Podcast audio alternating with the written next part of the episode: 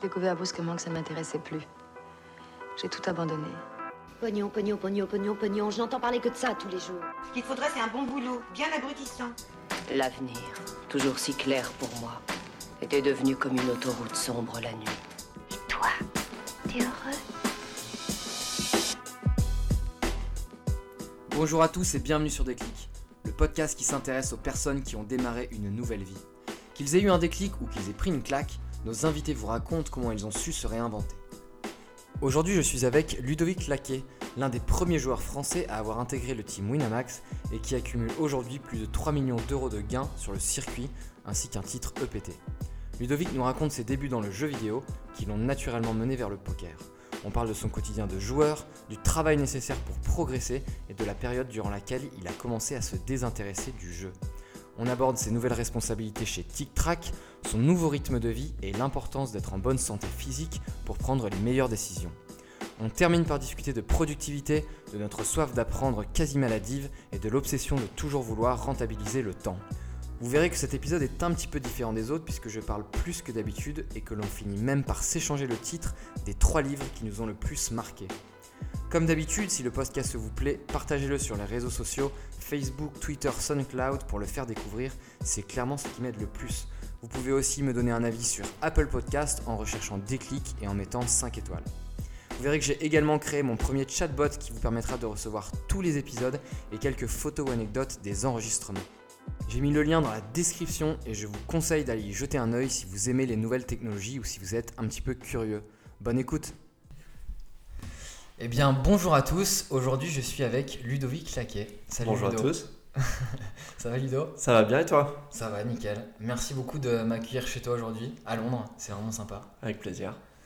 Euh, du coup, Ludo, euh, je pense que la majorité des personnes qui ont écouté ce podcast te connaissent, mais est-ce qu'on pourrait revenir un petit peu à tes débuts et euh, la façon dont tu es arrivé dans le poker? Alors, tu veux revenir au début poker ou tu veux venir avant le poker et le, les jeux vidéo? Avant le poker et les jeux vidéo, ouais, ce serait parfait. J'ai, je jouais beaucoup à, Counter-Strike quand, j'avais, quand j'ai commencé, je pense que j'avais 15 ans au, lycée. Et je fais pas mal de temps dans les cybercafés et tout ça. Et je suis devenu bien un peu accro, hein, comme tous les jeunes à l'époque. Et euh, j'ai monté mon équipe, j'ai joué sur Internet, au début d'Internet, je jouais en réseau. Et euh, je te la fais quand même courte, je me suis retrouvé en 2005, euh, j'étais dans une équipe qui s'appelait Adéclic. On était très très fort, on était dans les top 5 français. Et on s'est qualifié pour les qualifications World Cyber Games, qui étaient, qui étaient les, championnats du monde un peu à l'époque, enfin une des franchises qui organisait des championnats du monde. Et, et en fait, on était 6 joueurs dans l'équipe. J'étais leader, in-game leader de l'équipe.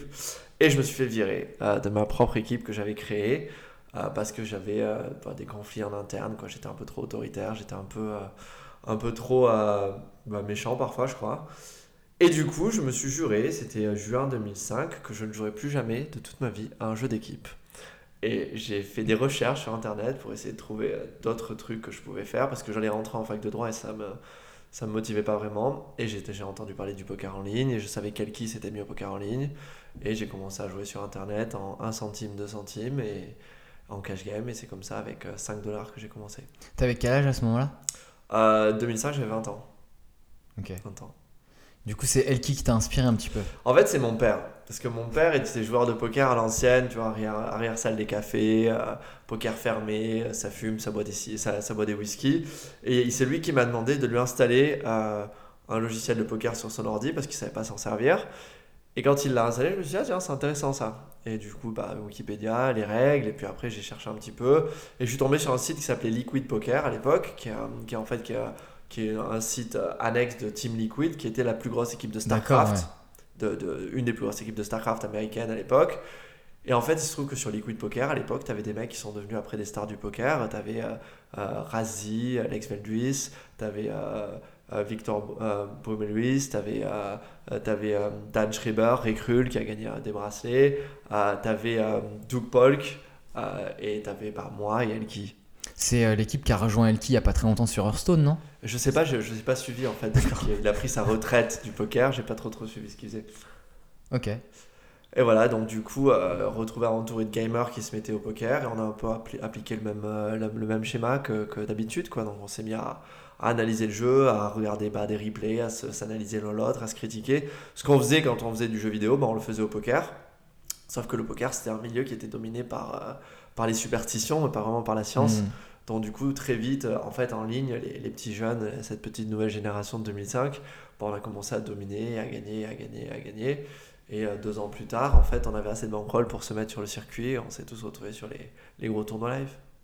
À ce moment-là, euh, tu parles pas du tout de tes études. T'en es où exactement dans les études? En fait, les études, c'est quand même, c'est un peu une, une parenthèse en fait pour moi parce que j'ai bon, eu mon bac, je suis parti en fac de maths, c'était les années Counter Strike, du coup j'ai rien foutu, c'était compliqué les facs en France, ça peut être dur quand même. Et, euh, euh, j'ai abandonné. Et après, je me suis, euh, je me suis inscrit en fac de droit un peu par, bah, sans trop savoir quoi faire. En fait, je voulais faire une école d'ingé, mais j'étais pas pris dans les écoles d'ingé. C'était trop cher en fait, je pouvais pas payer. J'ai été pris dans une école d'ingé qui était, qui, ça m'aurait coûté 8000 balles l'année, je pouvais pas me la payer. Du coup, je suis allé en fac.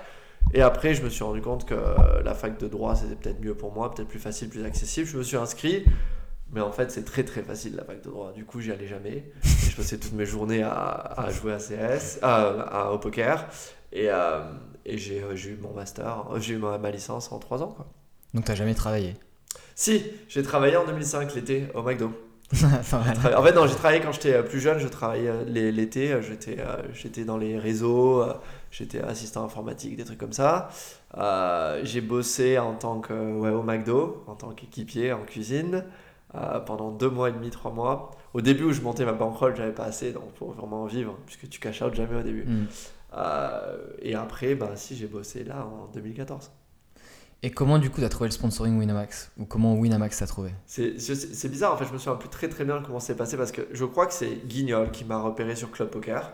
En fait, j'étais devenu pote avec Guillaume Delagorce, Johnny, qui postait pas mal sur Club Poker. Moi, j'étais anti-Club Poker parce que je, je, je ne croyais qu'en tout plus tout et Liquid Poker, les gros forums où il y avait vraiment des très gros joueurs. Et Johnny, c'était le plus gros joueur de Club Poker, du coup, on est devenus potes. Euh, on parlait un petit peu et puis de temps en temps il, me- il postait sur Club Poker, du coup j'allais voir, je me suis mis à poster un petit peu et je crois que Guignol nous a repérés tous les deux parce que, enfin Guignol connaissait euh, Aurélien Giglini de Winamax, Mhm. si vous savez pas qui c'est, je crois qu'il connaissait euh, Guillaume et à Vegas on s'est retrouvés un soir en 2007, donc je me suis qualifié pour le, main event. Et un soir on était au Win, on était allé dîner, j'ai été invité à dîner par Michel Abécassis, euh, Aurélien Giglini et les deux boss de, de Wina et ils ont proposé à Johnny et moi un contrat. Et ils voulaient monter une, équipe de joueurs en ligne qui était euh, que des petits jeunes qui, euh, avaient du, potentiel plutôt que de faire ce qu'on faisait à l'époque, comme Poker 770 avait fait, prendre tous les mecs connus français. Ils avaient pris, euh, ils avaient pris euh, Robert, le, Robert Cohen, euh, Pascal Perrault, Thomas Fougeron, Fabrice Soulier. Bah, nous, Winamax, ils ont plutôt voulu prendre des petits jeunes moins chers qui avaient du potentiel. T'avais quel âge à ce moment-là du coup? 21, premier Vegas. Super, ça tombait à pic. Ouais, et puis en plus, c'était c'était au tout début du live, donc j'avais jamais fait une perf en live, j'avais jamais, euh, jamais euh, vraiment joué de tournoi non plus. J'étais joueur que de cash game. Et, euh, le chat m'attaque. Et, en fait, ils ont, ils ont eu confiance en. Ils ont compris, en fait, je crois. Au Guignol a tout compris. Il a vu que les joueurs de cash avaient un- une intelligence de jeu, une profondeur de jeu qui était bien meilleure que ceux des, celle des joueurs de tournoi, une compréhension globale du jeu qui était bien supérieure, qu'on n'aurait pas de problème à s'adapter, alors que l'inverse est. Enfin, maintenant, on le sait que c'est pratiquement impossible, quoi. Donc en fait, t'as passé combien de temps à jouer vraiment à plein temps? J'ai commencé en 2005. Euh, à partir de là, on peut vraiment dire que je joue à plein temps parce que j'ai pratiquement, à partir d'octobre, je jouais euh, entre 10 et 15 heures par jour, tous les jours. Euh, Jusqu'à 2007. En fait, j'ai moins joué, bizarrement, quand j'ai commencé le circuit parce que tu passes tellement de temps à voyager et tellement d'heures à jouer les tournois que tu as besoin de vraiment grosses décompressions. Et puis, et puis j'avais un peu le problème du j'ai gagné trop vite. Du coup, la, la motivation s'est baissée. quoi. J'ai fait deuxième à, à Barcelone en 2007, mon deuxième tournoi avec Wina. Du coup, euh, bah, t'es un peu moins motivé pour, euh, pour bosser, pour grinder, etc. Donc après, j'ai eu des phases, mais la tu phase dis, tu dis Barcelone, c'était quoi? C'était un EPT WPT. WPT. Et euh, après ça, en fait, la motivation, ça va, ça vient, tu bosses, tu essaies en fait de garder ton, ton intensité, ton, ton adrénaline, ta stamina pour, euh, pour les gros tournois, plutôt que de te, de te burn out, de te griller en ligne en fait. Parce que c'est quand même très très fatigant le en ligne et t'as pas envie d'être dans un état de nerf pas possible parce que t'as perdu 3 tournois à 100 balles alors que demain tu joues à 10 000 quoi. Donc du coup, tu, tu c'est comme ça, tu dois, tu dois vraiment te concentrer sur arriver au top sur les tournois, sachant qu'il y a 25-30 tournois par an max quoi. Si tu te souviens de ton rythme de vie à l'époque, À quelle époque? Il a à beaucoup l'époque où, changé. tu- à l'époque où tu jouais beaucoup, quand j'étais à 2005, 2006, 2007, c'était euh, c'était le, le, le, summum du geek. Quoi. C'était, euh, bah, je me levais, euh, je prenais 2-3 cafés, je mangeais même pas de petit-âge à l'époque, et je bossais. donc généralement, j'analysais mes sessions ou je faisais une petite session. En gros, je jouais, je jouais au, au poker jusqu'à 19-20 heures. Je mangeais un truc et je jouais encore jusqu'à 3-4 heures du mat. Je dormais, je me relevais à 10 heures et je recommençais. T'arrivais à dormir? Je, je, sais, je me souviens plus. Je sais plus, mais ouais, je sais qu'en fait, tu sais, ton subconscient travaille énormément en fait parce que tu es dans une learning curve, tu apprends tellement vite en fait que tu es tout le temps en train de réfléchir, penser poker, que tu sois réveillé ou pas. Donc, euh, ouais, en fait, des fois, tu te réveilles et tu as compris des trucs que tu n'avais pas compris la veille. Donc, ça. que je rêvais, je rêvais de poker même, beaucoup. Même le sommeil te fait progresser. Bien sûr, mais le sommeil fait beaucoup progresser dans tout en fait. En fait, la plupart du temps, c'est vaut mieux s'arrêter quand on a des gros problèmes. Il faut emmagasiner un max et laisser ton cerveau faire le reste en fait. Il y a un livre là-dessus, euh, Stress plus Rest equals Growth. Le stress, c'est le côté on, a, on investit énormément, on va travailler 10 heures jusqu'à vraiment être au bout. Et après, on se repose deux jours parce qu'en fait, ton cerveau continue à comprendre, à analyser la situation. Et c'est comme ça qu'après, tu passes des caps. Parce que tu piges des trucs qui sont tellement compliqués que ton cerveau rationnel ne peut pas les comprendre. Hmm. Et du coup, alors aujourd'hui, euh, bon, tu joues plus du tout au poker, ou alors euh, de temps en temps, comme tu dis, je crois dans l'interview de Business Insider, tu joues pour le kiff, quoi. Ouais. Euh, la question, c'est comment comment c'est arrivé? Est-ce que euh, c'était euh, un désintérêt plutôt lent, ou est-ce que du jour au lendemain, tu t'es dit j'en ai marre, j'ai envie de faire autre chose, et pourquoi? Je suis pas quelqu'un qui est, qui est, je, suis, je suis dans l'extrême, quoi. Donc c'est pas vraiment, ça n'a pas été lent. disons que j'ai été mes meilleures années d'un point de vue pur skill, c'était niveau vraiment technique, c'était sûrement 2000. 7, 8, 9, où j'étais vraiment très très très très fort, largement au-dessus de la moyenne, je, comprenais des trucs que très très peu de gens comprenaient. Et j'ai pas capitalisé dessus en fait, parce que j'étais trop, euh, j'avais trop de distractions, j'étais trop je m'éclatais en fait, je voyageais, j'avais 22 ans, je faisais le tour du monde, j'avais pas mal d'argent. Et du coup, euh, je me suis retrouvé en, en 2010 dans une situation, je me rendais compte en fait maintenant j'étais plus si bon que ça il y avait des nouvelles générations, le poker évoluait très vite. Mmh. C'est un peu les, les cycles de disruption s'accélèrent dans le poker comme dans le business. Et tous les deux ans, tous les un an, tous les six mois, tu as un nouveau style qui vient, euh, qui vient révolutionner le jeu. Et j'étais pas au niveau. Et du coup, là, pour me remettre au niveau, c'était beaucoup de boulot. Et là, en fait, j'ai commencé à me rendre compte que j'avais deux options. Soit j'acceptais que. Bah, je me, soit je décidais d'être satisfait du, du potentiel. Ouais, j'aurais pu être un des meilleurs. Il y a beaucoup de mecs qui arrêtent là soit je me bossais et j'essayais vraiment de voir jusqu'où je pouvais aller maintenant, sachant que j'avais quand même raté le créneau, j'étais vraiment bon. Et, euh, et en fait, là, ça a été le moment où je me suis motivé pour. Euh, ça a été mon premier vraiment moment de maturité, de, de croissance, et je me suis vraiment motivé pour. Euh, avec un objectif à long terme pour essayer de voir si je pouvais me rapprocher de ce dernier pourcent. Quoi. Parce qu'on te, on te dit les premiers 99% c'est les plus faciles, mais c'est vrai en fait. Parce que si tu es doué, tu vas les avoir faciles. Mais par contre, aller faire le dernier effort, ces derniers mmh. trucs, c'est là où tu rentres dans, la difficulté parce que là maintenant c'est pas facile, c'est très dur, tout le monde est très bon et c'est le boulot. En fait, ça devient que du travail. Et j'ai fait ça jusqu'à bah, 2013 où j'ai beaucoup bossé. 2013-2014, j'ai eu quelques.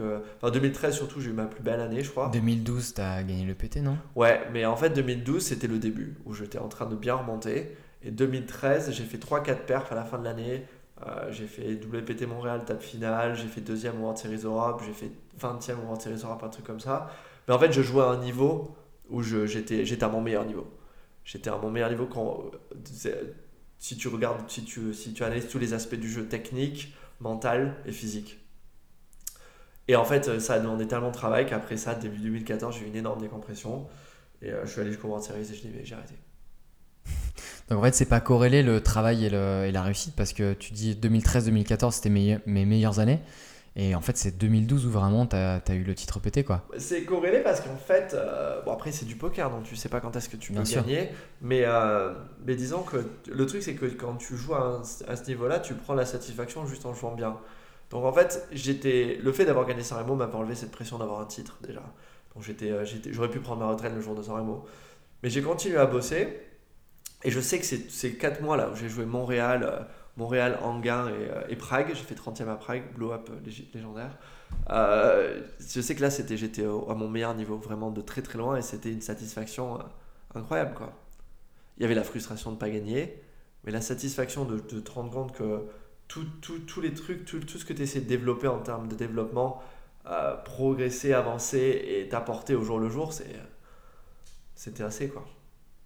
Du coup, du jour au lendemain, tu t'es dit, euh, je vais reprendre un, un travail traditionnel. Ce qui est marrant, c'est que la majorité des gens qui sont invités dans le podcast et, et que je rencontre, c'est des gens qui, justement, veulent plus de liberté, Ouais. qui quittent un boulot traditionnel pour aller vers euh, voilà, moins de responsabilité, plus de liberté. Et toi, c'est plutôt l'inverse. C'est-à-dire que tu étais joueur de poker sponsorisé, Ouais. libre comme l'air, et du jour au lendemain, tu te retrouves stagiaire dans une, dans une boîte. Stagiaire, hein, ça, je me trompe Ouais, en fait, c'est un peu plus compliqué que ça. En fait, si tu veux, moi j'ai beaucoup souffert du, euh, du, du, du milieu social du poker en fait. Euh, je me faisais, euh, je m'ennuyais beaucoup. Euh, bon, après, j'avais des amis, tu vois, le, tout le team Wina, même d'autres potes qui, étaient, qui étaient proches, mais le problème c'est que dans le poker, tout le monde est très absorbé par le poker. Et moi, j'ai fait ça pendant 9 ans. Euh, j'ai mangé, bu, dormi poker pendant 9 ans. Hmm. Je, je suis. Enfin, c'est, les gens pensent que je suis très présomptueux, mais je, je sais tout. J'ai tout vu. Euh, après, évidemment, je ne l'applique pas forcément bien, mais le poker ne me, me, me- me fascinait plus, quoi. Donc, passer des dîners à parler de poker pendant 3 heures, ça me, ça me saoulait. Euh, sachant que ça peut être un milieu assez toxique aussi, parce que tu sais, enfin, je sais pas si tu sais, mais il y a beaucoup de mecs qui. euh, tu vois, il y a des emprunts, des mecs qui disparaissent, euh, il y a beaucoup de mecs qui, euh, qui, qui arnaquent à gauche, à droite. C'est un milieu qui va vraiment tester le- le- tes valeurs et, et ton éthique Hmm. en tant que personne. Et donc en fait, c'est c'est pas, c'est pas, ça, ça fait pas toujours ressortir le meilleur côté de, de l'être humain, quoi. 9 ans là-dedans, j'en avais vraiment marre et j'avais vraiment envie. Donc j'avais des amis à Londres. Et à chaque fois que je revenais et que je repartais sur un tournoi, après 2-3 semaines passées ici, j'avais qu'une envie, c'était de rester. Parce que je parlais des trucs différents, je faisais des trucs différents. Après, c'est toujours plus, c'était la, la nouveauté est toujours plus attrayante, quoi. Et du coup, euh, en fait, ma première, la- vraiment la première, euh, les deux raisons pour lesquelles j'ai arrêté, c'est un, je ne voulais plus travailler, continuer à travailler pour apprendre des choses qu'en fait je savais déjà plus ou moins. Et c'était là, il n'y avait plus à avoir de, révolution dans ma tête. C'était devenu vraiment un grind, quoi. C'était répétitif le poker. Et j'avais envie de rencontrer d'autres personnes. J'avais envie de- d'être, d'être stimulé d'une manière différente par des personnes. qui T'apprenais avaient- plus grand chose. Ah non. Et euh, au niveau de la transition, je me dis, euh, enfin, je sais pas, t'accumules 3 millions, euh, un peu plus de 3 millions de gains, je crois, euh, lifetime. Euh, je veux dire, tu aurais pu commencer par euh, entreprendre, créer ta propre boîte, tu avais quand même beaucoup d'options. Alors pourquoi intégrer une boîte que tu ne connais pas en tant que stagiaire? Alors, euh, il y a beaucoup de raisons. Déjà, je la connaissais, cette boîte. Euh, j'ai été investisseur, j'ai eu, euh, j'ai fait des très mauvais investissements, comme tous les joueurs de poker. J'en ai fait des pas mauvais, euh, mais j'ai surtout vu pas mal de joueurs de poker lancer leur boîte et faire des conneries énormes. Donc, euh, je T'as un suis- exemple ou pas? Non, mais, euh, mais non, mais euh, c'est- c'est c'est pas forcément une critique, c'est beaucoup de courage de, de- de créer sa boîte quand on, quand on ne connaît rien. Mais le truc, c'est que je me suis, je suis un mec qui aime apprendre et faire. Je, suis pas, en fait, je, je, prenais beaucoup de risques dans le poker, mais je j'aime pas prendre des risques en fait. Je prends des risques très calculés. Et euh, en fait, ce que j'ai voulu faire après le poker, j'étais un peu perdu. En fait, j'ai démissionné sans plan. Parce que je voulais me. J'ai toujours eu cette théorie qu'il faut sortir de la zone de confort et tu vas trouver ton, ton chemin. Donc j'ai démissionné sans plan et j'ai dit à, à Winamax je ne jouerai plus. Je ne jouerai plus. Et je me suis interdit de jouer et pendant 2-3 mois. Bon, pendant un mois j'ai fait la teuf, pendant un mois j'ai kiffé. Et puis au bout du troisième mois, tu commences un peu à tourner en rond quoi, parce que tu as envie de faire quelque chose. Mm. Et je m'interdisais de jouer au poker. Et, euh, et là, en fait, j'ai des potes qui m'ont dit bah, avec ton profil super intéressant, tu pourrais faire un MBA. Donc je me suis dit, ok, MBA c'est cool parce qu'après c'est une autoroute. Quoi. Je fais un MBA, je vais à Stanford, puis après je me retrouve à, à C-level ou je me retrouve avec une position de ouf dans une boîte de la Silicon Valley, la vie de rêve. Euh, Il y avait des boîtes qui te faisaient rêver à ce moment-là? J'ai toujours été fasciné par Twitter, c'est ma boîte préférée au monde. J'adore ce produit, je trouve que c'est absolument incroyable et je, je trouve qu'il y a tellement d'aspects de ce produit qui pourraient être améliorés que je pense que mon, mon, mon, mon job rêvé, c'est une position dans le pro- dans l'équipe produit très senior à Twitter avec, euh, avec l'influence qu'il faut pour pouvoir faire évoluer cette, cette proposition. Mais bref, donc je voulais faire un MBA, je passe le GMAT. Donc du coup, je me suis retrouvé à bosser mes maths, à bosser euh, mon anglais. Donc le GMAT, c'est un test euh, standard que tu passes dans des, euh, des, des centres d'examen et qui te donne un score. Et en fait, tu, as, tu mets ça avec ton application, donc, qui, est, qui, est ton, euh, qui, est, qui est un espèce de, de, de, de- une dissertation. C'est comme le TOEIC, c'est quoi? Non, le TOEIC, c'est vraiment, c'est light. Le TOEIC, c'est le truc où, euh, pour l'anglais, c'est ça? Ouais, ça. non, ça, le TOEFL, c'est très, le TOEIC, TOEFL, c'est super facile. Ça, c'est plus un, c'est plus un, un truc de compétence. C'est genre le GRE, le GMAT, c'est des, c'est des mathématiques, de la logique et de l'anglais. Et c'est un test, euh, t'as, et je crois que t'as une heure et demie ou deux heures et demie pour tout faire. Enfin, je me souviens plus. Bref, je me suis entraîné à faire ça, j'ai fait un super score. Euh, donc pendant deux mois, j'ai bossé tout seul avec des livres à la maison, donc j'apprenais à nouveau, j'étais content. J'ai fait un score, j'ai apply à Stanford et à, euh, non, et à London Business School. Donc pour ceux qui ne connaissent pas, c'est la numéro 1 mondiale et la numéro 3 mondiale. Et j'ai pas été pris. Euh, évidemment. Pourquoi t'as pas été pris du coup? Bah parce qu'en fait, euh, c'est des- en fait, c'est ce qu'on appelle c'est des postgraduates. Donc pour entrer dans ces MBA, il faut avoir une expérience professionnelle. Donc l'idée, c'est qu'il fallait que je trouve un angle pour prouver que le poker, c'était une expérience professionnelle valide. Donc j'ai essayé de, de pimper un peu l'histoire et de dire ouais, euh, j'ai fait du poker, j'ai- donc je me suis occupé de ma, je me suis occupé de ma propre carrière, j'ai fait du marketing, j'étais un ambassadeur d'une, un ambassadeur Mhm. d'une marque. Mais ça suffit pas. Donc en gros, t'avais avais réussi les tests, mais au Ouais. niveau des entretiens, ça passait pas. En fait, j'ai fait qu'un entretien. ouais. J'ai fait euh, round, troisième round à, à Stanford et j'ai même pas été pris au premier entretien à Londres. Mais j'avais pas mis tout- tout, euh, tous mes œufs dans le même panier. J'avais cette compagnie, Tic Tac, dans laquelle euh, j'avais investi en tant qu'angel il y a des années, qui m'avait proposé, euh, qui m'avait un, un internship, donc un, un stage. Du coup, j'ai envoyé mes, euh, j'ai envoyé mes, mes, applications aux, aux deux, écoles et je suis allé faire euh, trois mois de, trois mois de, stage chez, chez Tic Tac. Et au bout de trois mois, j'avais reçu la lettre, comme quoi j'étais pris nulle part, mais en fait, c'était pas très grave. Euh, j'avais décidé de repasser, de refaire les, tests et de faire un meilleur score, parce que c'était, les, tests, se base, c'est toujours plus facile de faire des meilleurs scores. Et je leur ai dit avant de partir, bon ben voilà, pour moi, il y a plein de petits trucs que vous faites pas très bien. Avant Et- de partir de ton stage, tu veux dire? Avant de, avant de finir le stage, Ouais. j'avais fait des, des slides, bon, première présentation PowerPoint de toute ma vie. Tu pourrais expliquer ce que c'est exactement Tic Tac À l'époque ou maintenant? Euh, à l'époque Alors à l'époque, Tic Tac, c'était euh, c'était une compagnie qui euh, voulait concentrer toutes les données personnelles qu'on imprime de manière digitale. Donc, euh, donc ça peut être des données marketing, ça peut être des données dans les réseaux sociaux, ça peut être des données euh, de santé, ça peut être des- tout, ce qui est, tout ce que les utilisateurs, les gens qui utilisent euh, bah, Internet, Internet of Things et tous ces- outils-là génèrent en tant que données. Les agréger, les, agréger, ça existe en Ouais, français Les récolter. des récolter et les, les servir, les donner à l'utilisateur pour qu'il puisse les analyser. Donc en gros, on avait créé ce qu'on appelait le, le dashboard personnel, ton tableau personnel, où tu pouvais voir euh, les emails que tu envoyais sur Gmail, ton activité Twitter et Facebook en heures, en minutes, en posts, euh, ce que tu faisais sur Fitbit, donc tes pas, euh, ton sommeil, etc. Et en fait, on, il y avait une espèce de... de Fitbit, c'est le bracelet qui te permet de savoir euh, combien tu marches. c'est le bracelet connecté qui, qui capture tes mouvements pour voir ton activité physique et il calcule tes micro-mouvements pour voir ton sommeil, etc. Et donc on, mettait toutes ces, toutes ces données en un endroit, on avait plein de trucs, on avait Last.fm, Spotify, etc. Et on laissait les gens jouer avec les données. Voilà, on était un espèce de gros, on appelle ça une sandbox en anglais, voilà, un, un, euh, Un bac à sable un bac à sable où les gens pouvaient venir, connecter toutes leurs données et jouer avec. Et euh, quand moi je suis arrivé, en fait, ils étaient en train de pivoter. Donc, euh, ils s'étaient rendu compte qu'en fait, bah, c'est mignon, c'est une super idée d'un point de vue technologique, c'est très sexy, mais en réalité, euh, t'as pas beaucoup de gens qui vont vouloir payer un truc pareil. Pour, pour les auditeurs, pivoter, c'est quand euh, l'entreprise, elle, elle décide de changer de business model. Voilà. Et, et donc en fait, moi quand je suis arrivé, ils avaient décidé, donc ils avaient fait, donc si vous écoutez, euh, voilà, je vais, vous, donner les tricks et les choses à éviter. On a tic-trac, on est très fort, on fait toutes les erreurs, donc, euh, et on n'a pas de problème à les avouer et à, essayer les corriger.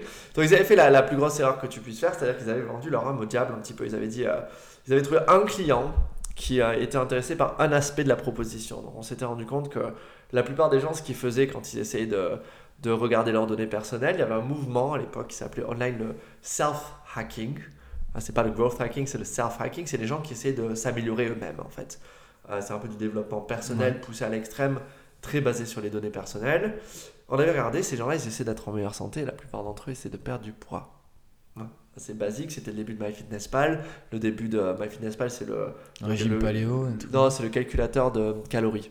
Tu rentres dans une app tout ce que tu manges et ça te donne tes calories euh, et ça te, ça, te, ça te donne exactement la répartition dans toutes les valeurs nutritionnelles. C'est le début de MyFitnessPal, c'est le début de Fitbit et les gens connectaient tout et essayaient de vraiment euh, bah, devenir surhumain. Quoi. Et, euh, et donc ce qui s'est passé, c'est qu'on s'est rendu compte qu'il y avait cette application à la santé. On, parlait à l'époque- on vendait Tic-Trac, ils vendaient Tic-Trac un peu. euh, ils s'étaient rendu compte que vendre directement à l'individuel, ça marchait pas. Du coup, ils ont essayé de monétiser ça, de gagner de l'argent en le vendant à des grosses corporates, la technologie. Donc en fait, c'est cette technologie, la technologie de base, si tu mets ça sur deux slides et que tu es un très mauvais sales euh, une très mauvaise salesperson, un très mauvais vendeur, tu vas dire c'est ça un petit track. C'est on prend des données, on les analyse et on vous donne de la valeur. Euh, donc ça c'est tout ce que les mauvais, les mauvais sales vont faire.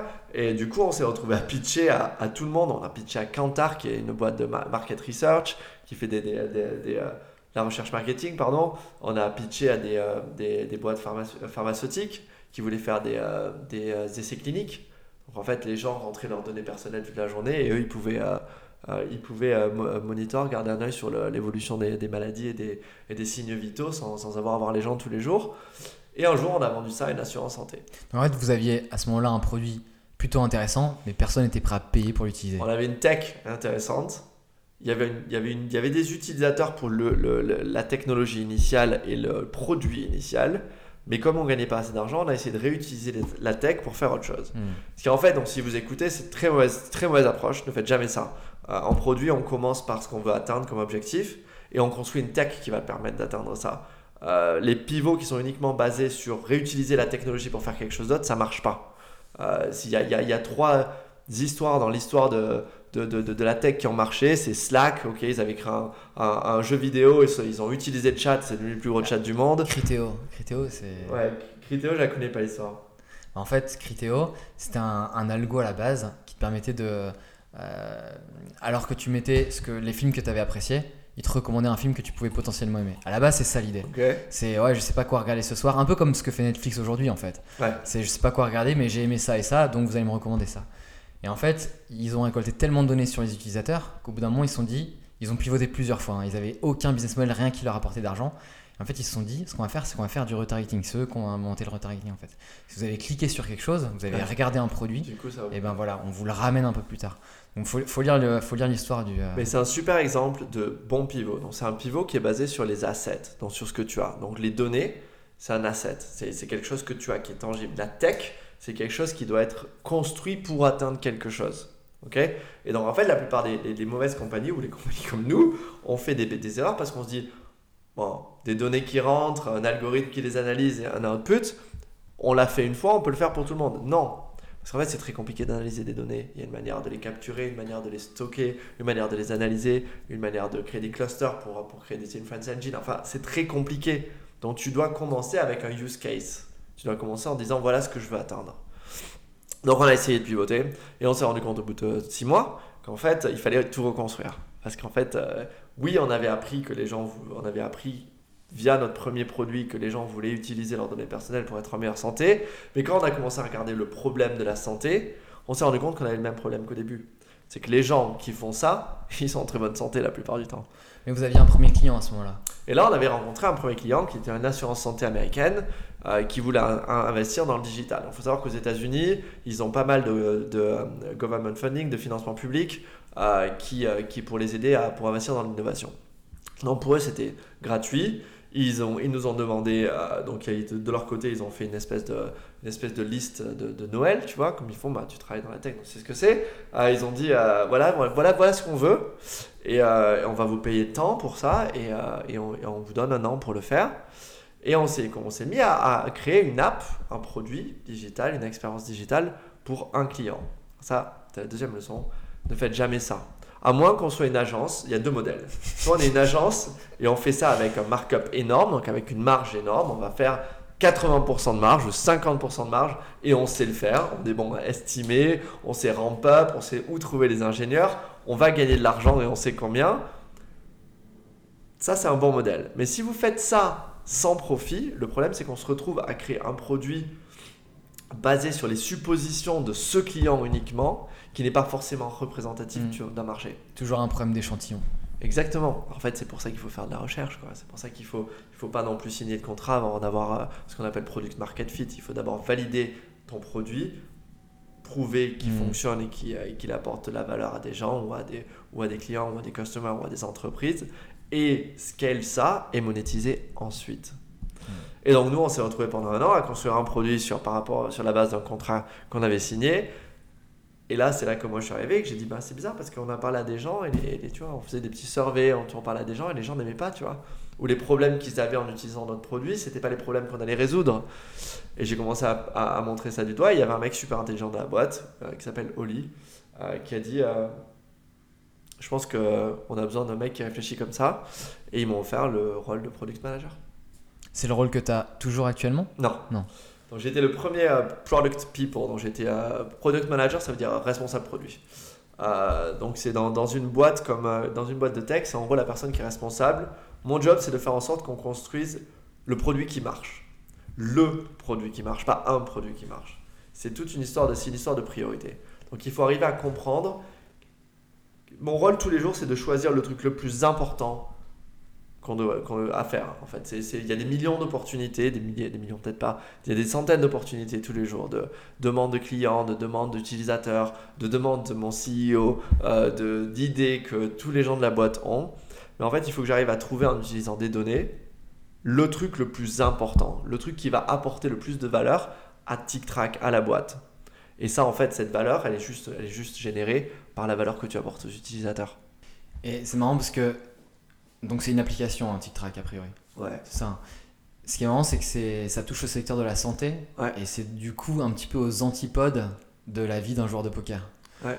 Du coup, euh, est-ce que tu vois une évolution dans ton quotidien par rapport à, à comment tu vivais avant et, et aujourd'hui? J'ai fait un marathon en novembre. Ah Bah voilà. J'ai fait un marathon en novembre, je me prépare pour un Ironman là. Euh, mais euh, en fait, c'est marrant parce qu'on a cette préconception des, des joueurs de poker qui, euh, qui, qui sont en très mauvaise santé, qui font un peu, qui font un peu la teuf. En fait, c'est vrai, si tu regardes 2007-2011 dans ma vie, dans ma carrière, entre guillemets, euh, j'étais beaucoup plus souvent en train de boire de la vodka dans des clubs euh, d'Europe de l'Est qu'à la salle de sport. Mais après ça, quand j'ai commencé à vraiment travailler, avoir une base euh, physique, c'était hyper important. Donc j'avais quand même des coachs, je, m'entraînais assez régulièrement, j'essayais d'être en bonne, en, bonne, en bonne santé, de manger équilibré, etc. Parce que quand tu bosses, quand tu joues 12 heures au poker, euh, maintenir un niveau de concentration élevé, c'est très difficile. Et, euh, et tu sais, euh, je, enfin, je suis sûr que tu sais, et les, et les auditeurs peut-être aussi, c'est très difficile de prendre des décisions euh, complexes toute la journée, de sortir de la zone de confort de manière systématique. On- tu sais, on dit toujours que les CEO euh, s'habillent tous les jours de la même manière, comme ça, ça leur enlève une décision dans la Mhm. journée. Bah, en fait, c'est vrai. Et donc, quand tu joues au poker pendant 12 heures, bah, tu as, 100, 200 décisions difficiles à prendre. Et tu as à chaque fois l'option d'aller vers l'option facile ou euh, prendre la décision difficile. Et tu le vois en fin de journée. Quand tu es chip leader d'un gros tournoi, tu as un gros tapis dans un gros tournoi et tu as une situation où tu dois bluffer, mais tout ton corps te dit Ouais, arrête, pourquoi tu vas bluffer là? Tu as juste à attendre 35, 35 minutes, c'est la fin du jour 1, tu vas boire un petit vodka tonique tranquillement au bar et dans deux jours tu reviens, tu es chip leader, tu prends des photos, tout va bien. Mais en fait, non, la bonne décision c'est de bluffer. Et donc en fait, il faut sortir de la zone de confort tout le temps systématiquement comme ça. Donc c'est pour ça qu'on avait besoin d'une bonne préparation physique et de manger équilibré pour rester à un niveau euh, de concentration élevé et à un niveau d'investissement en fait élevé.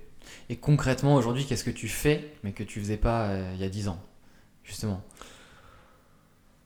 Il y a 10 ans, je fais beaucoup de choses que je faisais pas il y a 10 ans. Mais par rapport au poker, c'est intéressant parce que les, en fait, c'est un peu, c'est un peu des montagnes russes en fait. Parce que quand, quand je suis arrivé à, mon meilleur niveau au poker en 2013, ce dont je parlais tout à l'heure, j'avais une, euh, j'étais très très conscient de, en fait, de, de, de, mes qualités, de mes défauts et, j'étais très à l'écoute de mon dialogue interne.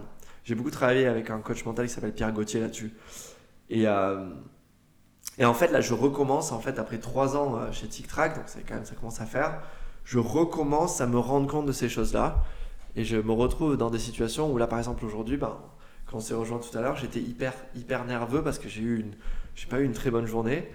Et, et en fait, toute la journée, j'ai essayé de me dire, sois à l'écoute, sois à l'écoute, sois à l'écoute. Essayer de comprendre pourquoi ces choses-là C'est t'arrivent. être présent. Rester dans le présent, être à l'écoute de tes émotions pour essayer de, bah, de préparer ton plan, en fait, de, de, de définir. Donc, en fait, le truc, je fais rien de radicalement différent de quand je joue au poker.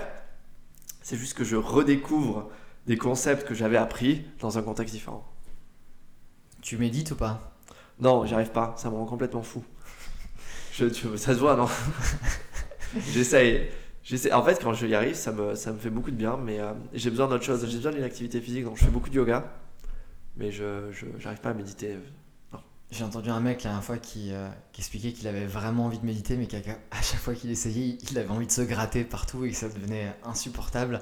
Ça m'est jamais arrivé, mais euh, effectivement, quand tu, quand tu te mets à essayer de te concentrer comme ça, ben, tu penses à tout le reste. Et... Et mais le truc, c'est qu'en fait, moi, je crois que ma personnalité, c'est que j'aime en fait quand ça, quand ça part. En fait, j'aime bien, euh, ils te disent toujours dans euh, Headspace, ils te disent If your mind is drifting, bring it back. Si, votre, si, votre, si votre esprit euh, dérive, ramenez-le. En fait, moi, j'aime quand mon esprit dérive. C'est là que j'ai mes meilleures idées, c'est là où je me retrouve. Moi, en fait, je me retrouve assis à des- sur, des, sur un fauteuil pendant une heure sans m'en rendre compte, juste en train de réfléchir à un truc. Mais c'est ultra fatigant par contre. Moi, typiquement, c'est les moments où je suis le plus créatif. Mais par contre, c'est les moments où je vais justement pas réussir à m'endormir et passer une nuit blanche. Mais t'aimes pas ça? Ben non, j'ai beaucoup de mal. Le matin, quand tu dois te réveiller pour aller au boulot, c'est un peu plus compliqué quand même. Mais le truc, c'est qu'en fait, j'aimerais bien challenger ça, parce qu'en fait, je pense qu'on se crée des, euh, des, des, des- des limitations, en fait. Parce qu'en fait, si ton esprit a envie de fonctionner maintenant, et si t'es...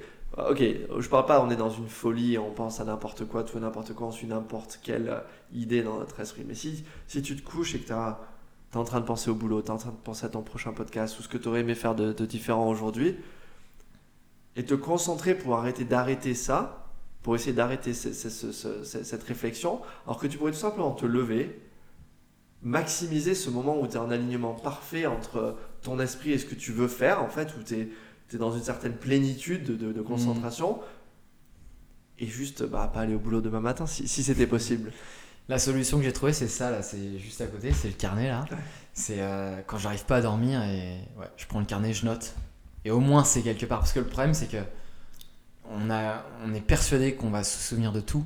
Et surtout, quand euh, il est 22h et que tu es dans ton lit et que ton, ton cerveau il arrive pas à déconnecter, même si tu as une bonne idée et que tu penses que demain matin tu t'en souviendras, bah, en fait c'est pas le cas. Je pense qu'on surestime cette, euh, cette capacité à se souvenir des choses qu'on a, des idées qu'on a. Je pense qu'en fait on s'en souvient jamais. Enfin moi en tout cas c'est le cas.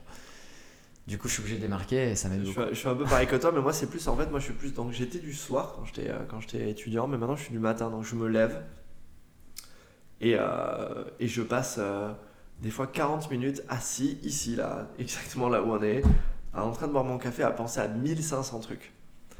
Et en fait, je fais, j'ai fait exactement comme toi, je prends un carnet, j'écris tout, je, je vide mon cerveau et je, et je décide de voilà, bon, ok. J'ai lu un livre qui s'appelle The One Thing, que je recommande à absolument tout le monde sur cette planète.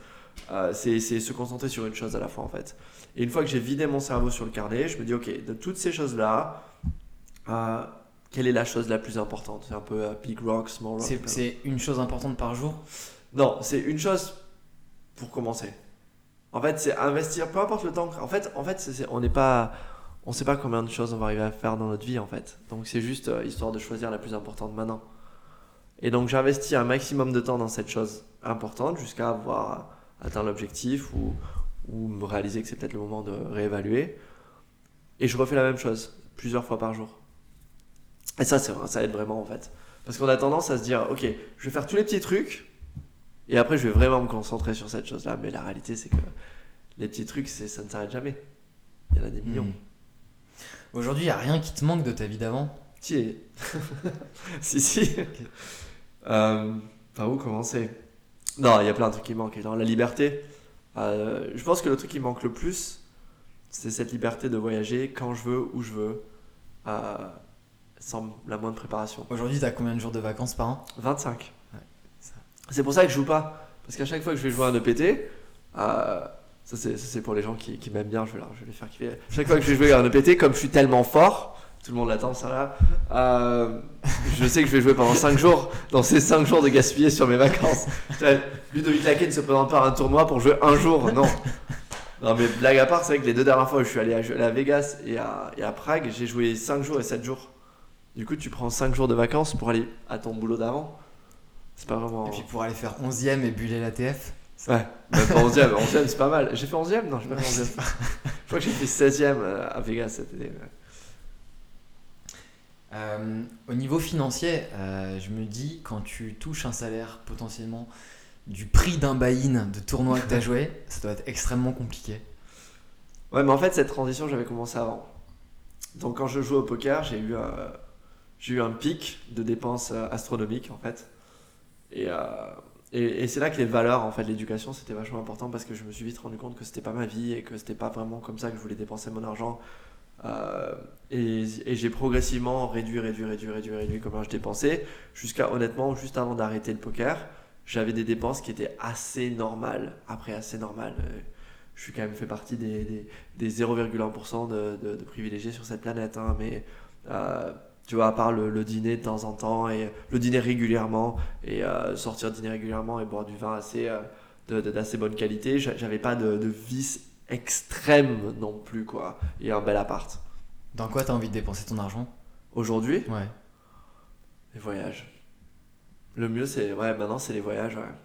Et ce qui est, ce qui est bizarre, c'est qu'en fait, à l'époque, quand je voyageais, je, j'en profitais pas du tout assez, quoi. Parce que tu voyages, en fait, juste pour le poker, et tu prends pas le temps de profiter des destinations.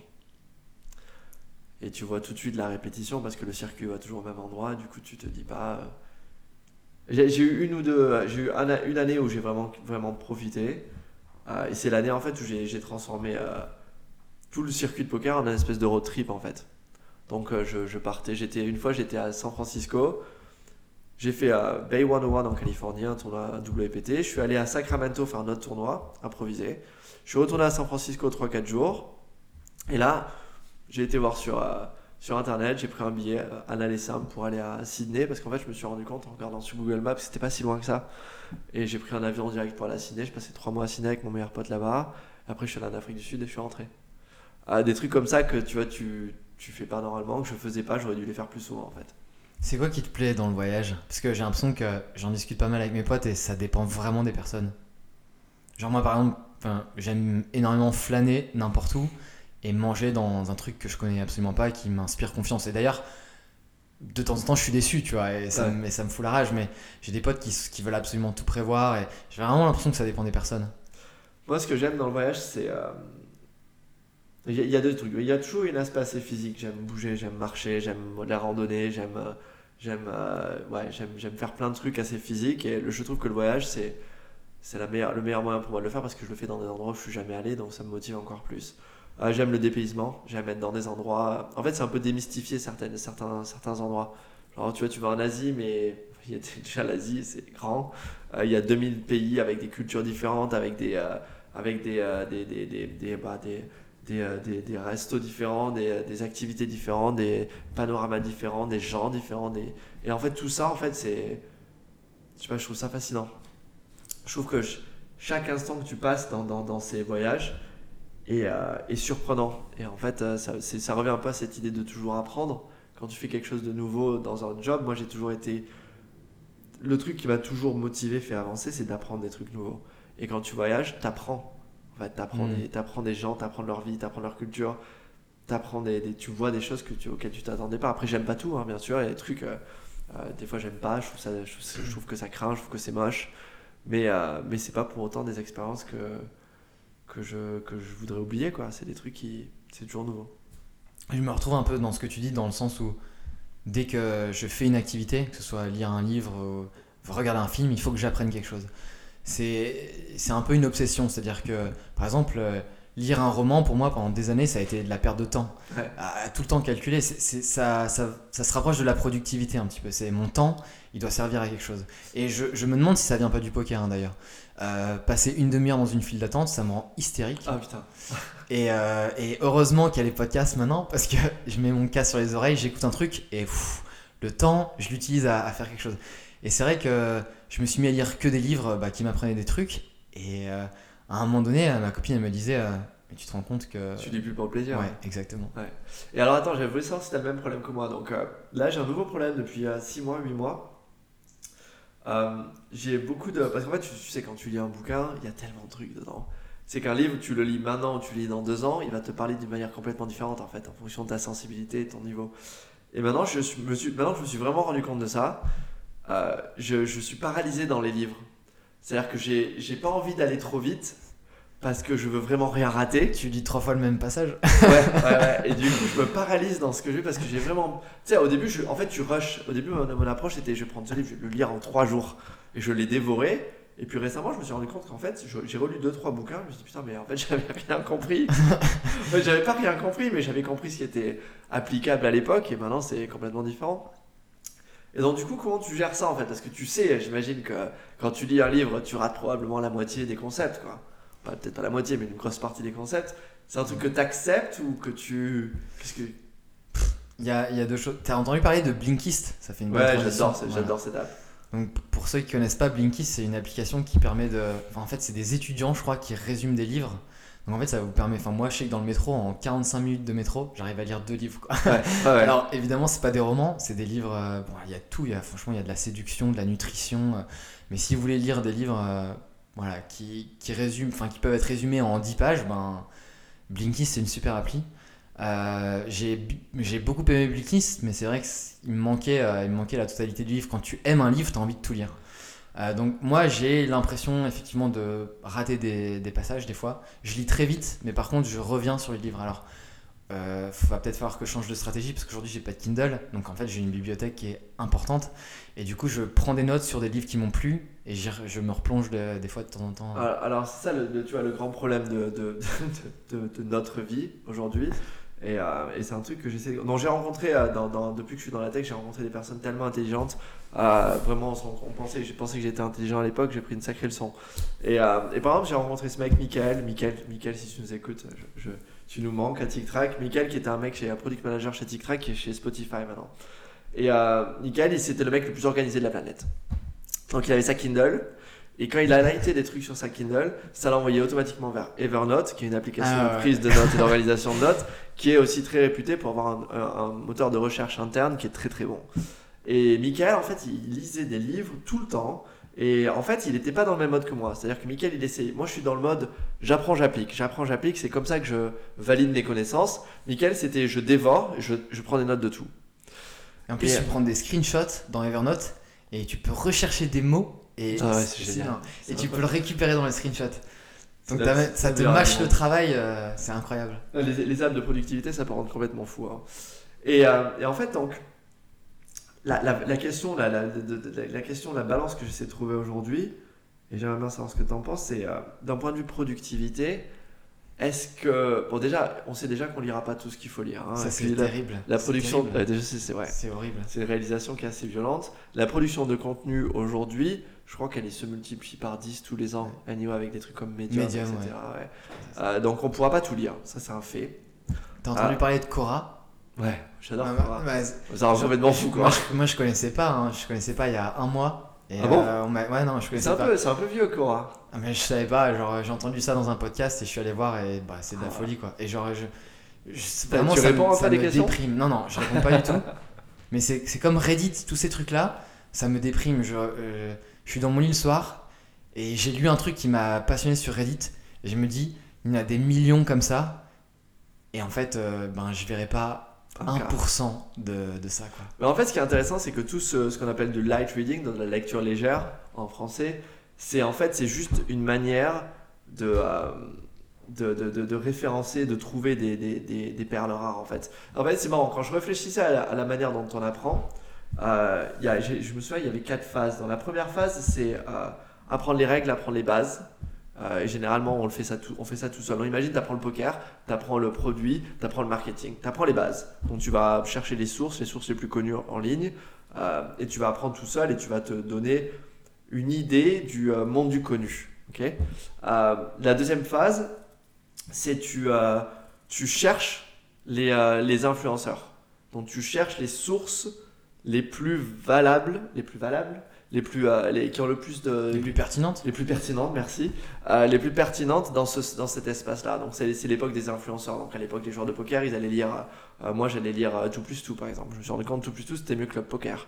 Donc, tu, tu fais un peu cette. tu essaies un peu d'organiser la qualité de l'information. C'est la phase 2 de l'apprentissage. La phase 3, c'est d'apprendre certaines sources très précises.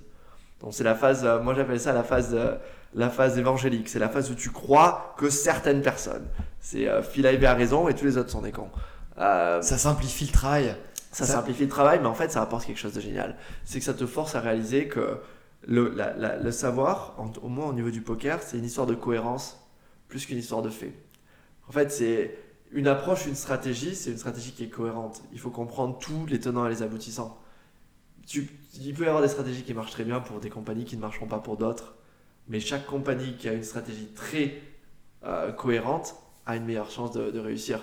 C'est-à-dire que les compagnies sont créées avec les défauts et les qualités des personnes qui les créent. C'est pour ça qu'il faut comprendre l'intégralité d'un aspect d'une stratégie plutôt que se dire euh, il y en a qu'un qui a raison ou ils ont, ils ont tous raison et tort en même temps. Il faut juste comprendre pourquoi Salesforce, je sais que tu adores Salesforce, a été designé de cette manière-là. Et pourquoi c'est ça, c'est euh, bah, The Biggest Unicorn. Je sais pas si tu as vu la tour qui est construite à San Francisco, c'est ridicule. Et donc, euh, ça c'est la troisième phase. C'est on apprend de certaines sources euh, dans lesquelles on fait confiance. Et après, la, quatrième phase, c'est la phase où tu deviens vraiment bon. C'est la phase du, savoir obscur. C'est le networking. C'est quand tu commences à toi-même aller parler à certaines personnes, des peers, dans des gens de ton niveau ou des gens euh, ou des mentors, des gens qui peuvent t'aider. Et c'est là que tu atteins des niveaux incroyables. Et dans tout ce que j'ai fait, ça a toujours été pareil. Ça a toujours été ce schéma, en fait. Et donc, du coup, pour en revenir au point initial, ce qu'on fait quand on va sur Medium ou quand on lit des blogs ou quand on lit des, mails, tout ce qu'on lit toute la journée, euh, en fait, on est juste en train de se créer une source de savoir pour choisir les sources qu'on va, qu'on va suivre, en fait. On est en- entre la phase 2 et 3.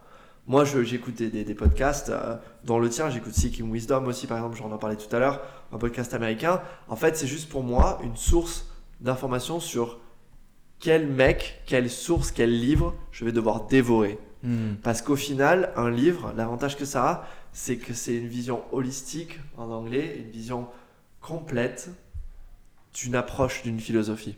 Et, tu ne peux qu'apprendre comme ça en fait. Tu as besoin d'avoir la, la full picture, l'avis complet d'une personne. Tu peux avoir tort ou raison, mais l'avis complet d'une personne a dix fois plus de valeur que l'avis, un avis partiel de 10 personnes. Hmm. C'est ce qui est génial avec le podcast, c'est que c'est tellement niche aujourd'hui, il y a, il y a tellement de contenu, y a- tu peux écouter un truc qui te passionne toi. Moi aujourd'hui je fais écouter euh, ce que j'écoute à n'importe qui de ma famille, euh, Ouais. ils s'endorment quoi, c'est pas possible. Et d'ailleurs, c'est- enfin, tu- on parlait tout à l'heure des, des livres, du fait que c'est extrêmement difficile de choisir et ça, enfin, devant la l'abondance de livres euh, qu'on a, c'est très difficile de se décider.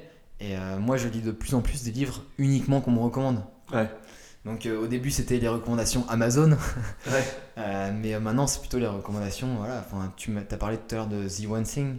Ouais, One Thing. ouais. One Bon, thing. bah, c'est clairement un livre que, que je vais mettre dans ma bibli quoi. On, va faire, on va faire le top 3, on fait le top 3 Vas-y. Ok, allez, un, un chacun, un par un. Le premier, pour moi, The Hard Thing About Hard Things. Tu connais pas? Non. Horowitz. Donc Horowitz, c'est un mec qui a créé une startup dans les années 2000. Euh, et en fait, il était CEO de cette boîte avec Marc Andreessen qui était le CTO de Netscape et, euh, à l'époque. Et, euh, et en fait, ils allaient faire une IPO, donc ils allaient, ils allaient ouvrir leur, entreprise en bourse. Et ils allaient faire ça en juin 1999, donc juste avant le- l'e- l'explosion de la bulle Internet. Ils se sont retrouvés à lancer leur compagnie sur, en bourse le jour de la bulle Internet. Et la, compagnie a perdu 95% de sa valeur le premier jour. Et, euh, et ils ont réussi à faire survivre la compagnie.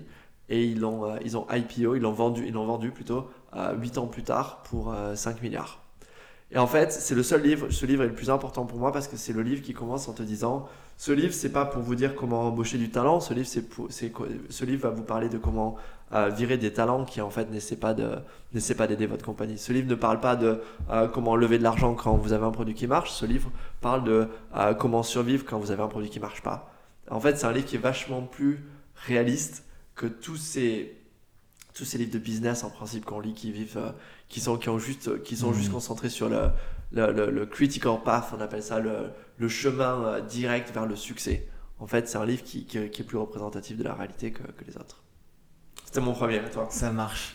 Euh, je vais dire petit traité de la manipulation à l'usage des honnêtes gens. j'ai lu Euh, Carnegie ouais, c'est ça. ouais Euh, c'est marrant parce que la plupart du temps, quand je parle avec. bah, J'avais un auditeur, j'ai fait un, un podcast qui va sortir bientôt, là, dans, il y a deux jours, avec quelqu'un qui a une chaîne YouTube à propos du marketing et qui recommande toujours influence et persuasion. ouais Et euh, moi, j'ai préféré Petit traité euh, de la manipulation. Après, je les ai lus euh, voilà, dans, dans un ordre chronologique. J'ai commencé par celui-ci. Et les concepts sont similaires, donc c'est peut-être pour ça que j'ai- j'aime moins. Euh, mais en gros, c'est les concepts de base de la manipulation qui sont expliqués, théorisés. Et voilà, il donne des exemples extrêmement concrets. Par exemple, en fait, ce qui était marrant, c'est que quand j'ai lu ce livre, eh ben, adapté tout. Je faisais des tests avec ma copine. Après, je disais, ah là, j'ai testé ça et tout. Par exemple, je crois qu'il y a le, le pied dans la bouche, je crois que ça s'appelle.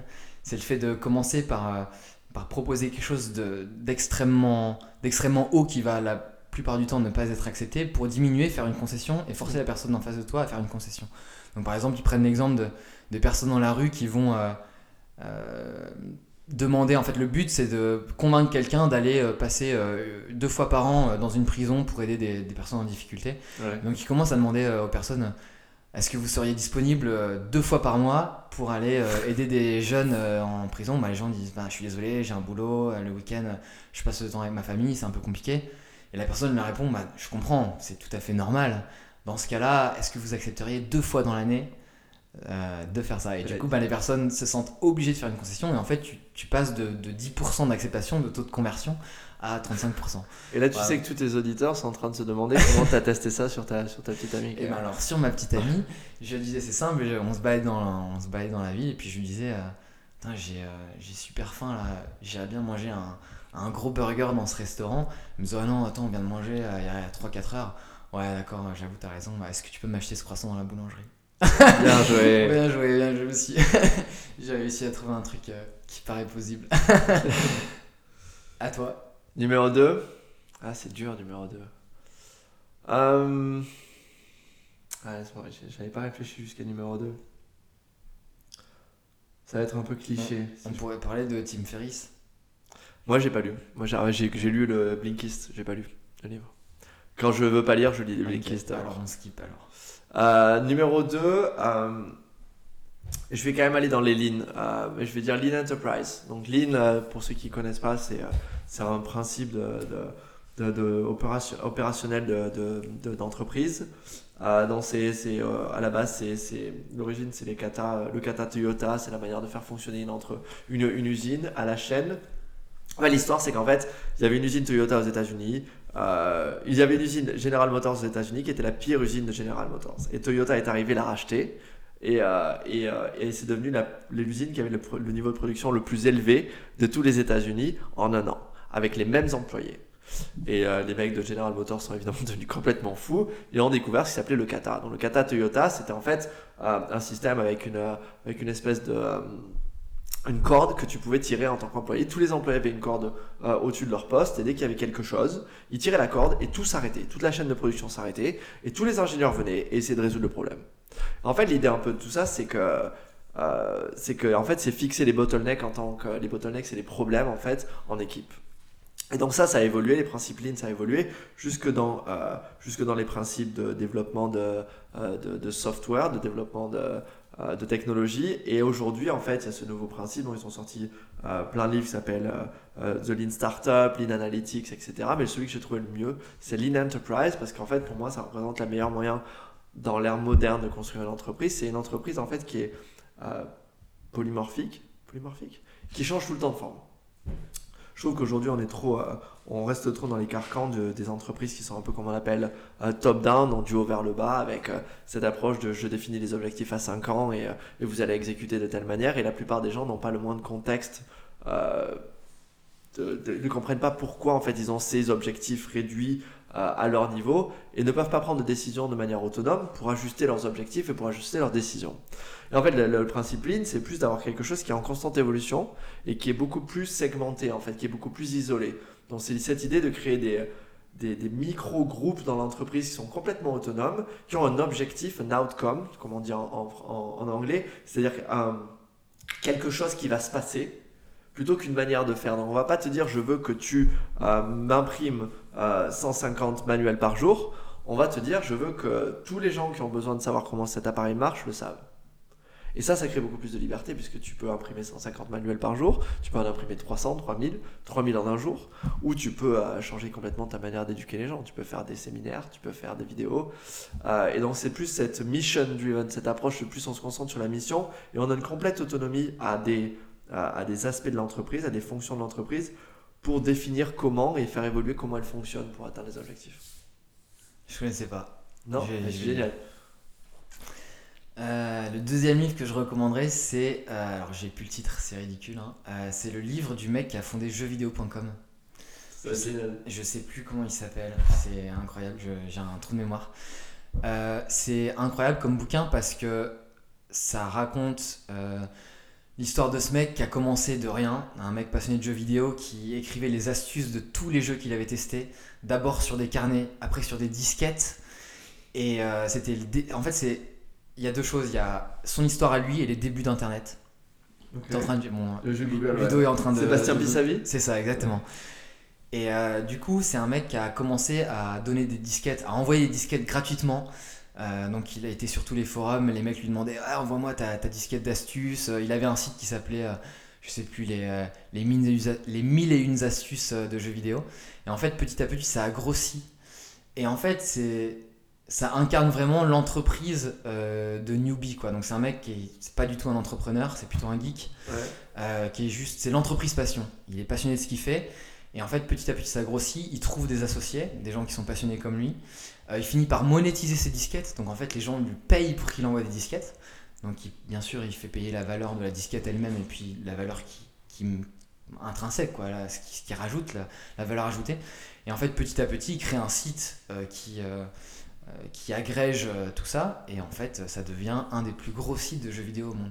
Et il y a notamment dans ce bouquin des screenshots de, ben, de l'évolution du site. Donc c'est vraiment en plus le début de la publicité, Ouais. le début des bannières. grosse bannière à l'époque. Voilà, exactement. Et en fait, il y y a dans ce livre énormément de liens avec des grosses boîtes euh, d'aujourd'hui, comme iMedia par exemple, qui était la première régie publicitaire de jeuxvideo.com, qui a racheté jeuxvideo.com, qui plus tard, je crois, a été racheté par Ubisoft, si je ne me trompe pas.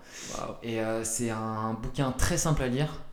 Euh, si vous aimez les jeux vidéo, faut foncer. Et c'est pour moi l'entrepreneuriat un peu rêvé, quoi. Le mec qui est passionné de ce qu'il fait, qui a pas d'expérience, qui fait beaucoup d'erreurs d'ailleurs. Ouais. Il dit que la, la pire erreur qu'il a faite, c'est de pas acheter, euh, je crois que c'est jeuxvideo.fr, Faire, ouais. voilà, qui a été racheté par un concurrent. À l'époque, on pouvait acheter un nom de domaine et renvoyer vers un site concurrent. Euh, donc voilà, c'est euh, c'est top. Ah, ça a l'air cool, j'aimerais bien le lire. C'est l'Odyssée euh, quelque chose. Ouais, c'est ça, c'est l'Odyssée. Je sais plus comment Ouais, ça j'ai vu. euh, là, tu vois. L'Odyssée quelque chose. Sébastien Savary. Pissavi. Pissavi. Ouais. Putain, Les gens trouveront. ri- ridicule. Numéro 3. Est-ce qu'on reste dans le développement personnel? Est-ce qu'on est dans... Est-ce qu'il y a des thèmes là? Parce que là, non, ouais, tu donnes ce que tu veux. Un bouquin qui a, qui a changé ta vie. Ou un- on, peut, on peut faire plus large, on peut faire un documentaire ou un film pour la troisième. Aïe aïe aïe, non, non, non, tu peux pas rajouter documentaire. Euh, Non, je vais vous donner une perle, euh, parce que c'est pas assez connu, Euh, c'est vraiment pas assez connu comme livre. Et, euh, et c'est mon colocataire qui joue au poker à côté, qui me l'a recommandé. Mikedou. Mikedou, Ludovic Riel, qui est un... C'est vraiment un livre qui a changé ma vie. Ça s'appelle Dans les forêts de Sibérie, de Sylvain Tesson. Sylvain Tesson, c'est un, un écrivain voyageur qui était connu parce qu'il faisait des espèces de, randonnées ou, de, une espèce de poursuite infernale euh, euh, à travers l'Asie euh, euh, et, et- et le- et l'Europe de l'Est et, euh, la Russie. Et il a écrit ce livre qu'en fait il a décidé un jour d'arrêter de courir et de, vraiment tester euh, la, résistance de, l'esprit humain euh, dans une isolation totale. Et il est parti pendant six mois dans une cabine au bord du lac Baïkal. euh, et ce livre est son journal dans les forêts de Sibérie. Et en fait, pour moi, c'est fascinant parce que bah, toi qui es fan de méditation et, moi qui aime bien euh, essayer de comprendre mon dialogue interne, c'est euh, pour moi, c'est une. euh, c'est tellement. C'est une note d'espoir en fait, parce qu'on se rend compte que toute cette agitation virtuelle qui est créée aujourd'hui dans cette société où, en fait, si vous connaissez la pyramide de Maslow, euh, euh, on n'a plus de problème, hein, les gars, tout va bien. La plupart d'entre nous, les gens qui écoutent ça sur leur iPhone X, vous avez absolument aucun problème dans la vie, vous faites partie des 0,01% des plus privilégiés au monde. Euh, on se pose des, on se crée des nouveaux problèmes, quoi. On se dit, ouais, comment je vais faire pour lire tous ces livres, etc. Et en fait, lui, il abandonne tout, et c'est quand même un mec qui est fasciné de littérature, et il se retrouve au milieu de la nature, face à ses démons, face à lui-même, et on se rend compte que les journées deviennent longues, et les journées deviennent longues, et les journées deviennent longues, et puis au moment, il n'a plus rien à dire. Et je vais pas vous spoiler le livre, mais au bout d'un moment, en fait, c'est comme si son esprit. euh, on a été obligé de, redémarrer l'ordinateur avant de commencer le podcast, mais là, son esprit redémarre, en fait. Et en fait, les journées se rallongent, doucement. Maintenant, elles se rallongent parce qu'en fait, il s'est ajusté au rythme du monde dans lequel il vit, de l'environnement dans lequel il est. Et il commence à observer le changement de la nature, le changement de son état d'esprit. Et ses motivations deviennent beaucoup plus pures, et ses sens sont en fait aiguisés et, et, fo- et- et concentrés plus sur ce qui se passe autour de lui que sur ces espèces de mythes qu'il crée. Ah merde, mais c'était ça le livre. Ah, bonus, j'en ai bonus après. Vas-y. Sapiens. Ah bah oui, bah c'est ouf, ouais, parce que j'avais- pensé à ça. Ouais. Mais alors Sapiens, moi c'est la première partie du livre. Je supporte pas la deuxième. Bah Ouais, parlons, parlons de Sapiens justement. Ouais. Euh, les 200 premières pages ou 150, j'ai trouvé ça incroyable. Euh, c'est la vie des hommes préhistoriques. Ouais. Et en fait, c'est- moi j'avais des croyances sur les hommes préhistoriques, j'imaginais des mecs en train de chasser toute la journée. Et en fait, euh, C'était trop complexe. Et en fait, ça te ramène à la base de la vie qui est en fait, c'est des chasseurs-cueilleurs comme ils les appellent dans le bouquin. Donc c'est des mecs qui, qui bougent beaucoup, qui installent leur campement, qui cueillent énormément et qui au final euh, passent leur temps à copuler et à passer du temps avec leurs enfants. Voilà. Et euh, c'est incroyable enfin, de, de plonger un peu dans, euh, dans cette, cette vie-là que je connaissais pas du tout. Et par contre, les 200 pages d'après, c'est beaucoup plus économie, euh, histoire, et moi j'ai complètement décroché. Alors moi, il y a un truc que j'ai appris dans Sapiens et que j'utilise tous les jours et c'est peut-être... je vais prendre un risque ici, de toute façon, je me ferai détruire. Ce ne sera pas la première fois. Moi, ce que j'ai trouvé génial, bon, il y a le concept du mythe, bien sûr, que l'être humain a besoin de créer des mythes, et on en, j'en parlais, c'est Ah oui, la oui. connexion. Exactement. On se crée toujours des mythes, on se crée toujours des mythes pour essayer de se, de se, de s'unifier, de se, de se regrouper en tant que, en tant qu'espèce. Moi, ce que je trouve génial, c'est que pendant 130 000 ans, euh, sur 130 000 ans d'histoire ou 150 000 ans d'histoire de l'être, de l'espèce humaine, on en a passé 125 000 euh, en tribus. On peut se faire des études sociologiques à deux balles où on disait que le nombre d'amis maximum avec lequel on peut maintenir une relation, c'est 124. Euh, toutes ces recherches, etc., euh, c'est quand même, ça, se rapproche quand même un petit peu de la théorie d'Harari, qui est, euh, qui est qu'en fait, on est, on est un animal tribal. Euh, et tu peux pas, euh, et 2000 ans ou 3000 ans ou 4000 ans de, de modernisme ne peut pas, de modernité, modernisme, ne peut pas, euh, ne peut pas remettre ça en question. Pendant 138 000 ans ou 128 000 ans, on était à poil dans la jungle, en tribu, avec un groupe social de 100 personnes. Et maintenant, si je- maintenant c'est ce qui, me fait, ça me fait réfléchir aux problématiques de la société. Euh, et c'est marrant parce que j'ai eu les deux côtés. Donc moi, j'ai grandi euh, dans une famille confortable, mais pas riche, euh, qui votait à, donc socialiste. Parce que bah, moi, j'étais à l'école publique, on avait des bénéfices, on avait des avantages, on avait, on avait la sécu, c'est des choses fantastiques quand même. hein. Et pour moi, c'était une évidence quand j'étais gamin. bien sûr qu'il faut payer ses impôts et partager et qu'on ait l'égalité des chances. C'était une évidence.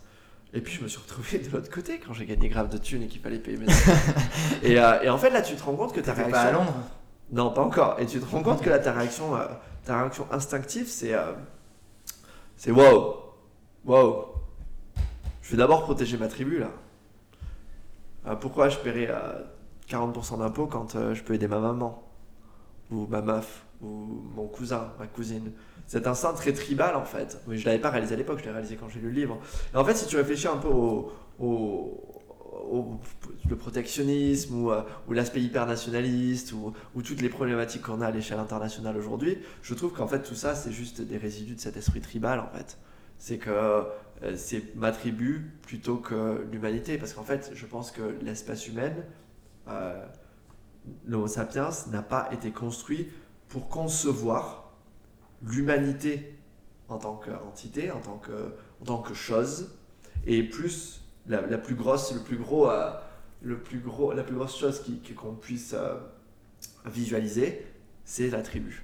Donc en fait, l'avantage, l'intérêt de la tribu prendra toujours le dessus de manière instinctive sur l'intérêt de l'humanité.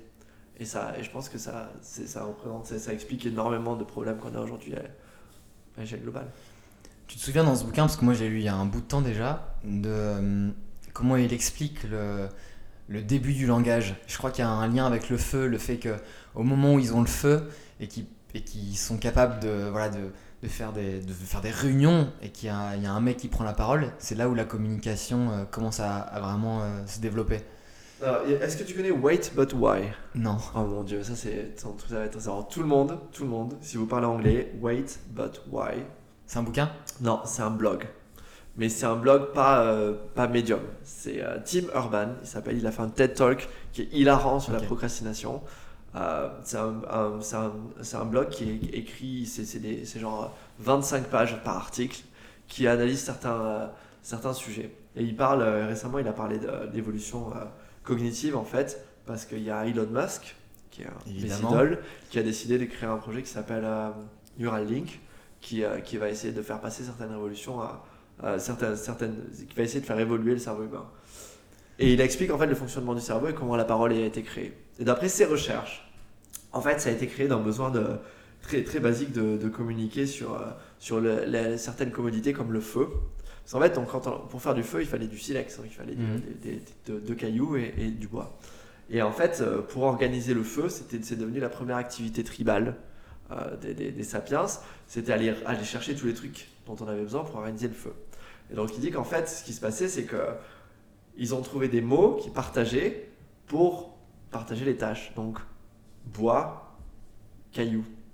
Et donc apparemment, euh, comme il y avait, bon évidemment c'était vallonné, etc., tu n'allais pas faire 200 allers-retours pour envoyer un caillou. Donc tu disais caillou, et l'autre te regardait et disait caillou. les gens ne comprendront pas quand c'est que transpassage. Mais, euh, mais en gros, c'est, ils se sont, c'est comme ça que les premiers mots ont commencé à, ils ont commencé à s'aligner sur des mots, c'est parce qu'il y avait un intérêt commun, c'était oui, le feu. Et en fait, apparemment, il y avait très peu d'intérêt commun. Avant le feu, c'était plus familial que tribal. Mais ce livre est génial. Très bien. Bah, pour ceux qui l'ont pas lu. J'ai pas lu la suite d'ailleurs. J'ai, j'ai, donc, j'ai été à sa conférence à Londres. Homo, Ok. euh, euh, Homo, Deus. Ouais, c'est ça. Ouais, bah c'est, euh, c'est transhumaniste, quoi. C'est, euh, c'est comment l'homme va, euh, va sortir de. bah, comment l'homo, l'homo sapiens va devenir quelque chose de plus en utilisant la technologie, quoi. Et pour le dernier livre, alors j'ai triché un peu parce que je me souvenais plus du titre. tu l'as Ouais, googlé. ouais, ouais, je l'ai Google pendant que tu parlais. Ça s'appelle Petite expérience extrasensorielle. C'est de Richard Wiseman. C'est un bouquin, je me souviens très bien, je l'ai acheté il y a une dizaine d'années euh, chez. Comment c'est cette boutique Euh, Nature et Découverte. Franchement, c'est étonnant. Et en fait, c'est un, un scientifique qui s'intéresse à toutes les croyances. Euh, les mecs qui croient aux esprits, euh, les gens qui croient aux maisons hantées. Et en fait, il explique, ou même les gens qui croient à, à la vie après la mort, et qui ont vécu des, des choses comme ça, et Ouais. qui, et qui le répandent un petit peu partout. Et en fait, ce mec-là, c'est un scientifique, et il arrive à démontrer quel est le processus psychologique qui fait que ces gens y croient. Donc on, est, on reste dans le... Dans, voilà, je, je te démontre via une... euh, Enfin, via deux échantillons de personnes euh, à qui on fait faire des tests que j'ai raison, mais c'est ultra impressionnant. Je me souviens de... Je me alors ça fait des années que je l'ai lu, mais je me souviens de la maison hantée. Ils prennent une maison qui est soi-disant hantée et ils la transforment en musée standard. Et ils font venir des- un échantillon de 150 personnes, ils se battent dans le musée, et puis à la fin de, de leur séance, ils leur posent des questions. Qu'est-ce que vous avez ressenti? Est-ce que vous avez trouvé? Ouais. Les gens sont là, non, rien du tout, rien, rien de spécial, c'était un, un très chouette musée. Et ils font l'expérience inverse, où ils prennent un musée absolument standard, qui transforment, et les gens, avant de rentrer, ils leur disent, bah voilà, vous êtes rentré dans un musée qui est euh, potentiellement hanté, Euh, vous nous direz ce que vous en pensez après. Et à la sortie, évidemment, les gens font Bah ouais, j'ai ressenti ça, il y a un mec qui passait derrière moi, etc. Et donc, c'est euh, pour démontrer le. Je trouve plus le mot, euh, c'est utilisé vachement dans l'hypnose, le pouvoir de l'induction. Ouais. Voilà, donc c'est le fait que on te, on, te, on te fait passer une idée ou on te dit Ouais. quelque chose avant et que ça va influer sur tes sensations. En fait, le fait de dire à quelqu'un tu rentres dans quelque chose qui est a priorienté, bah, les gens, euh, leurs sens, ils sont démultipliés. Donc c'est c'est un mélange d'expériences et c'est ultra, ultra intéressant. Voilà. Je, le, je, le, je vais le commander tout de suite. C'est chouette que ça te plaise. Euh, bon, on a, ça fait 1h30 qu'on discute. Ouais. On a battu le record ou On a pas battu le record. On Yes. a vraiment battu le record. J'ai un dernier truc pour toi. Allez, vas-y. Euh, J'ai préparé un enchaînement de petites questions. Allez. Euh, le but, c'est que je te les pose le plus rapidement possible. Tu réponds de manière la plus authentique et la plus rapide possible. Comme ça, on a quelque chose de. Alors attends, je les ai marqués sur mon portable. Et évidemment, il marche plus. Merci. Ok, t'es prêt? Allez. Un titre WSOP ou un titre de CEO CEO. Un domaine de la vie où tu aimerais avoir plus de succès L'art. Quelque chose que tu as négligé à cause du poker Euh, mes meufs, mais ma vie personnelle, ouais. Si aujourd'hui tu pouvais faire tout ce que tu voulais, tu ferais quoi? Je voyagerai. J'irai sur Mars. Euh, j'allais dire un film, un film, un livre ou une série qui t'a chamboulé, mais on vient d'en parler. Donc du coup, un documentaire, une série ou un film qui t'a chamboulé. Euh, What the Health. C'est un livre, sur un documentaire sur Netflix sur euh, l'alimentation et, euh, et comment les, les lobbies euh, alimentaires américains et globaux sont en train de détruire notre santé.